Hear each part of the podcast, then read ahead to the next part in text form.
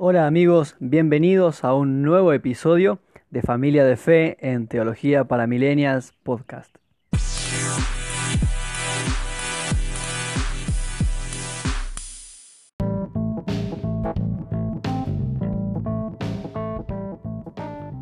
Bueno, qué bueno que hayan podido llegar hasta acá, episodio número 15 de este podcast, de esta segunda temporada en la que estamos tratando de compartir con ustedes algunas experiencias que vivimos en estos años de ministerio, que no son muchos, pero que creemos que pueden ayudarte y las lecciones que aprendimos de estas experiencias.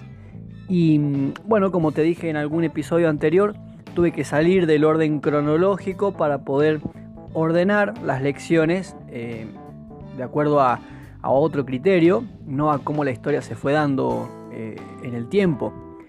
Pero por esa razón también quiero volver un poco hacia atrás, a los primeros episodios, y que recordemos juntos algo que ya te conté. Yo comencé el ministerio, comencé mi trabajo en la iglesia, en la iglesia congregacional independiente de Gualeguaychú, el día 2 de junio del año 2007.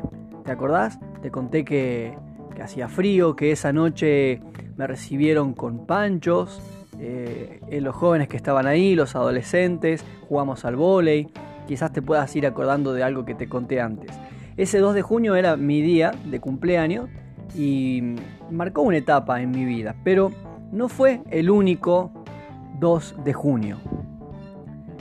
En el 2009 yo termino de cursar mi carrera de teología y me quedaba solamente terminar mi tesis para poder recibir el título. Pero ya no tenía que seguir cursando y por lo tanto el año 2010, en febrero del año 2010, me, me instalaron, me ordenaron al Ministerio Pastoral en Gualeguaychú, después de todas las cosas que ya estuve viviendo y que te vengo contando en estos 14 episodios que pasaron. Y ese 2010 era el año en el que yo eh, estaría o, comenzaría, mejor dicho, a vivir allí en la ciudad, a vivir en la casa pastoral y a estar ya de lunes a viernes a disposición de la iglesia, una cosa que hasta ahora no había podido hacer porque yo, como te conté, tenía que viajar 60 kilómetros todos los fines de semana para poder asistir a la congregación. Pero a partir del año 2010 esa situación cambiaría. Así que fue un año muy muy especial, eh, yo estuve completamente solo ese año y, fue muy, una experiencia muy gratificante. Sí fue difícil, pero fue también muy enriquecedora. Y ya te voy a contar eh, algunas experiencias de ese 2010 y de ese vivir solo en Gualeguaychú. Pero lo que quiero contarte hoy nos adelanta en el tiempo, al 2 de junio del 2010, porque comienza también una nueva etapa de mi ministerio, de la forma en la que iba a comenzar a desarrollar eh, la tarea pastoral a partir de ese entonces. Como te acabo de decir, yo estaba solo y mi hermano y Gabriela, mi novia, todavía estaban estudiando en el seminario. Y además un par de compañeros con los que yo había ingresado en el primer año, pero a ellos se les había extendido un poco más la, carrera, así que ellos no habían terminado de cursar conmigo. De hecho, yo fui el primero de, la, de ese curso, de esa promoción que terminó de cursar. Eh, entonces ellos todavía estaban viviendo en el seminario un año más y cuando pensaron un día, conversando, no sé la verdad cómo fue, se acordaron que yo iba a estar solo para el día de mi cumpleaños. Es verdad, estaba la iglesia, estaba la congregación que, me quería, que me valoraba y que seguramente de alguna forma iban a celebrar mi cumpleaños, pero justo ese, año, mi cumpleaños, el 2 de junio, caía un día de semana, si no me equivoco era un martes o un miércoles. Entonces también ellos consideraron que de pronto eh, cada familia tiene sus ocupaciones, los chicos van al colegio y, por ahí yo no tendría la posibilidad de compartir con alguien. Y dijeron, va a ser un poco triste que eh, es su cumpleaños él esté solo.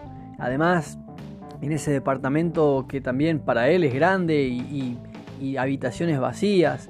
eh, el eco de la voz que rebota, uy, parece una canción romántica de Montaner. No, no, se va a sentir muy solo. Y se le ocurrió a alguien, no sé si a mi hermano o a Gabriela, mira, hasta el día de hoy nunca me puse a, a investigar de quién fue la idea. Pero se les ocurrió invitarme para que yo fuera a pasar mi cumpleaños con ellos, que son mis amigos, mi hermano, mi novia, y que compartiera el día allá. Hablaron con el pastor Emilio, de quien ya te conté también, le compartieron la idea y él estuvo de acuerdo en que sería una buena posibilidad, así que me llamaron por teléfono y me acercaron la invitación. Me pareció bien, creí que lo mismo, que también yo pasaría solo, no me molestaba, ya habían pasado seis meses que yo estaba solo y había aprendido a aprovechar ese tiempo, pero de todas formas sí me gustó la idea de poder compartir ese día con mis amigos y con mi familia. Así que acepté la invitación y le conté a los hermanos de la iglesia para que si alguno iba a casa o me llamaba no me iba a encontrar.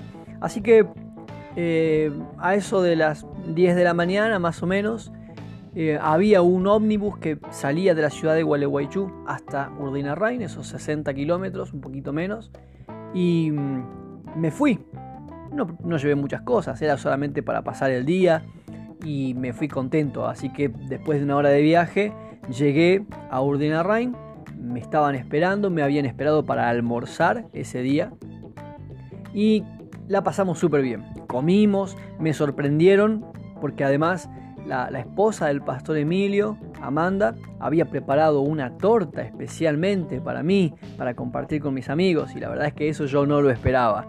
Bueno, ellos son así, son muy amorosos, son muy eh, pero yo ya había terminado de cursar, ya me había ido, y más allá de la buena relación y del cariño que había con ellos, no dejaban de ser los directores del seminario, la verdad no esperé que iban a tener ese gesto. Así que fue, fue muy bueno, fue muy lindo, comimos, me cantaron el feliz cumpleaños, no sé, hay algunos eh, seguidores que están en otros países y no sé qué, suelen cantar ustedes, las mañanitas, bueno, eso no, no lo cantamos, pero sí el feliz cumpleaños, creo que soplé una vela, no lo recuerdo bien ahora, comimos la torta y nos sentamos a descansar un rato. Yo tenía que volver porque tenía actividades a la noche, pero como te conté en alguna oportunidad, dependía de los horarios de los ómnibus. Entonces no eran muchos, ni con mucha frecuencia, así que tenía que esperar sí o sí hasta cerca de las 6 de la tarde eh, que yo pudiera volver a Gualeguaychú. ¿Y qué íbamos a hacer? Creo que mis amigos habían planeado un partido de fútbol o algo así, pero después de comer nos sentamos un rato a tomar mate, a charlar, a descansar en unos sillones grandes, color verde oliva, un estilo así de principios de los 90 o fines de los 80, e, ese pop art, eh, unos grandes sillones, no solo el sofá de dos cuerpos, sino cada sillón individual también muy grande, casi te perdés en el sillón. Una pequeña mesa ratona de madera, un color marrón oscuro también, y eso fue en la galería del seminario, que es un lugar fresco. Si bien mi cumpleaños es en invierno, aquí en Argentina en junio estamos en temporadas de temperaturas bajas, pero ese día el día estaba bastante agradable, era casi de primavera. Estábamos conversando de la vida, del ministerio, de nada y de todo. Y como era un día de semana, mis compañeros habían tenido clase. Ese día puntualmente, quien les daba clase era el pastor que me había hecho la invitación o que me había acercado, mejor dicho, la noticia de que me invitaban a, viajar a Gualeguaychú para pastorear o para trabajar en la iglesia donde estaba ahora. Él era el secretario académico o decano del, del seminario y cuando él viajaba también tenía que hacer unos 100 kilómetros desde la ciudad donde vivía, entonces aprovechaba para dar clase y para hacer otras cuestiones de su tarea de, secretaría académica. Eh, bueno, registros, planillas, asistencia y entre ese trabajo organizar Em, el plan educativo, organizar eh, las materias, los contenidos, revisar que todo estuviera en orden. Y los noté un poco inquieto ese día. Bueno, de hecho en el almuerzo ellos habían compartido con nosotros y, yo noté que conversaban con el director. Yo no pude participar mucho porque, bueno, mis compañeros y amigos estaban conversando conmigo, la algarabía del cumpleaños, pero sí vi que, que los pastores estaban manteniendo una conversación un tanto seria y algo incómoda. Mientras estábamos ahí charlando en los sillones, como te cuento, vi que él entraba y salía de la oficina, llamaban por teléfono. Me pareció, me pareció que algo no estaba bien. Entonces, en medio de la charla, uno de los chicos me dice, ¿sabes que no, no están consiguiendo eh, profesor de filosofía? Una materia de segundo año es introducción a la filosofía. Ah, qué macana, le digo. Sí, sí, sí, me responden. Y esa es la razón por la que están inquietos porque estamos en junio y ahora tenemos dos semanas de vacaciones y julio ya comienza el segundo semestre. Esa materia debería darse en el segundo semestre, pero no consiguen profesor, porque quien le había dado la materia vivía en Buenos Aires, no podía viajar, tenía otras ocupaciones y todo estaba muy complejo. Así que estaban en ese ida y vuelta de, de no conseguir quien pudiera dar esa materia. Así que mi amigo Gabriel y mi hermano Esteban dicen, ¿y vos no te animarías a dar la materia? Ya terminaste, te falta la tesis, es materia de segundo año, es una introducción. Creo que, no... Y además, eh, modestia aparte, tenía el mejor promedio de, de mi promoción, tenía el mejor promedio del año, durante los cuatro años había tenido el mejor promedio en las materias. Entonces, bueno, la verdad es que no garantiza nada, pero decían tal vez eso pueda servir ah, para presentar ante las autoridades como una especie de, de, título o de currículum que respalde una pasantía o algo que puedas hacer como más que nada para colaborar y que no falte una materia, que no quede el plan incompleto. Y la verdad yo nunca lo había pensado. De hecho, nunca estaba, así como no estaba en mis planes pastorear antes de irme a Entre Ríos, como no estaba en mis planes que en mi segundo año de carrera comenzara a servir en una iglesia, por supuesto que tampoco estaba en mis planes dar clases en un instituto en nivel terciario. Pero no me pareció una locura y la verdad es que me, sí me dejó la carga en el corazón que, el seminario al que yo amaba, en el que me había formado, que me había brindado tantas cosas y algunas te las conté, no solo los contenidos, sino las experiencias tan gratificantes, tan significativas, es un lugar al que, de hecho, todavía hoy sigo amando. Y cuando me entero de alguna noticia que no es agradable, me sigue pesando no poder ayudar ahora por la distancia. Entonces, dije, ¿por qué no? Y voy a orar y voy a dejar que todo siga su curso. Pero Gabriel y Esteban, mi amigo y mi hermano, no pensaron igual. Y dijeron, no, no, no, no, orar no, este es el momento. Así que uno de ellos lo llamó al pastor, al secretario académico, y le dijo, mire, pastor, ¿qué le parece si Lucas diera la materia de introducción a la filosofía? Y le contaron todo esto. Creemos que es una buena idea, él acaba de terminar de cursar, conoce los movimientos del seminario, eh, tiene un buen promedio, tiene el material. ¿Lo ve como una dificultad? El pastor me miró en ese momento y dijo, no, no se me había ocurrido y no es una mala idea. ¿Vos te animás? Me sorprendió. Yo no pensé que lo iban a tomar tan bien. Sí, me animo, pero pensé para mí mismo, me gustaría orar, pero no alcancé a terminar la frase. Él dijo, no, no, listo, lo voy a conversar con el director y si él está de acuerdo, lo llevamos a la junta académica y si están de acuerdo, vas a empezar el semestre que viene a dar clases de introducción a la filosofía. Bueno, se fueron a la oficina, siguieron conversando y yo seguí con mis amigos. Transcurrieron las horas, tenía que ir a la terminal de ómnibus para poder volver a Gualeguaychú y cuando me fui a despedir de ellos porque ya me volví a casa, me dicen, ah, bueno, menos mal que, viniste a llamarnos porque justo íbamos a ir a hablar con vos. Hablamos nosotros, le compartimos la idea telefónicamente a la Junta Académica y están todos de acuerdo, así que queremos que te prepares porque a partir del mes que viene vas a dar la materia de introducción a la filosofía para alumnos de segundo año. Para mí fue una sorpresa. Todo, todo estaba pasando demasiado rápido las oportunidades de, ministerio que yo pensé que iban a llegar al tercer o cuarto año, que, que iba a pasar un tiempo para que yo pudiera empezar el pastorado, de pronto se me presentó, como ya sabes, apenas comenzando mi proceso de formación. Y ahora recién terminaba de cursar y ya tenía una oportunidad para empezar a enseñar en ese mismo lugar. Seguramente sería un gran desafío, no solamente porque había que preparar la materia y porque habría que darle la seriedad que corresponde, sino porque además yo estaba estaría trabajando con futuros líderes de la iglesia.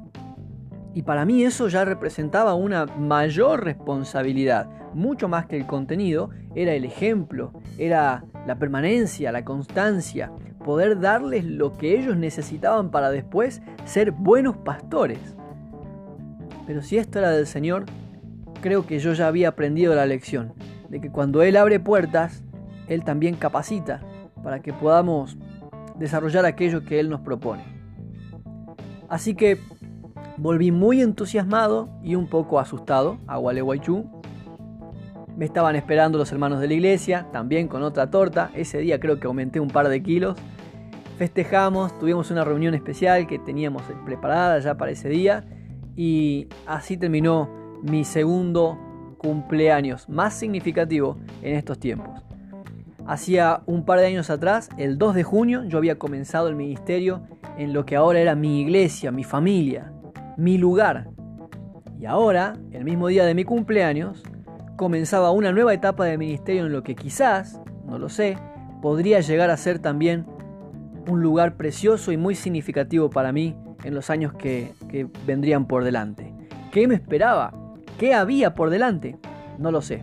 Solo sabía hasta ese momento que cuando Dios llama, Él capacita, Él provee y algo muy importante. En Efesios capítulo 2 hay un versículo que seguramente lo conoces. Dice que fuimos creados en Cristo Jesús, que somos hechura de Dios para buenas obras, las cuales Él preparó de antemano para que anduviéramos en ellas. Sabes que entre todos mis proyectos y entre todos mis planes no estaban, yo no incluí nunca las cosas que me estaban pasando ahora pero descubrí que cuando decidimos dar el paso y aceptar el llamado de Dios, Él ya tiene un camino preparado. Él ya tiene un camino de buenas obras que ya predestinó para que andemos en ellas. Qué bueno es dar lo que Karl Barth llamó el salto de fe. Con lo que sabemos de Dios, con lo que conocemos de Él, animarnos a saltar. Lo que no conocemos, todavía no sabemos por qué dudar, no sabemos si hay que temer, pero ahí están esos sentimientos en nuestro corazón. Pero animarnos a dar el paso de fe porque confiamos en un Dios que ya conocemos, un Dios que ya preparó un camino de buenas obras. Y si te está pasando algo parecido, y Dios te está desafiando y te está llamando a tomar decisiones, me gustaría que también puedas poner tu corazón en esa palabra de Efesios. Dios ya preparó un camino de buenas obras. Él tiene personas, lugares, recursos, todo listo para aquellos que deciden creerle y caminar en sus propósitos. Espero que lo que estás escuchando te ayude, te esté edificando, te nutra. Si te quedan dudas, si hay algo que te gustaría saber, eh.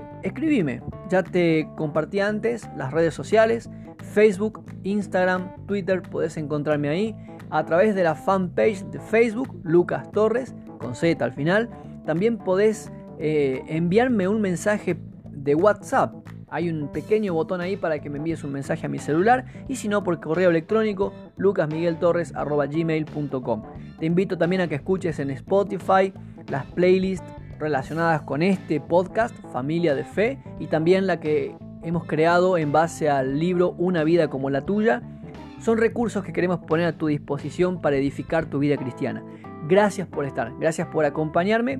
Te espero en el próximo episodio de Familia de Fe en Teología para Millennials Podcast.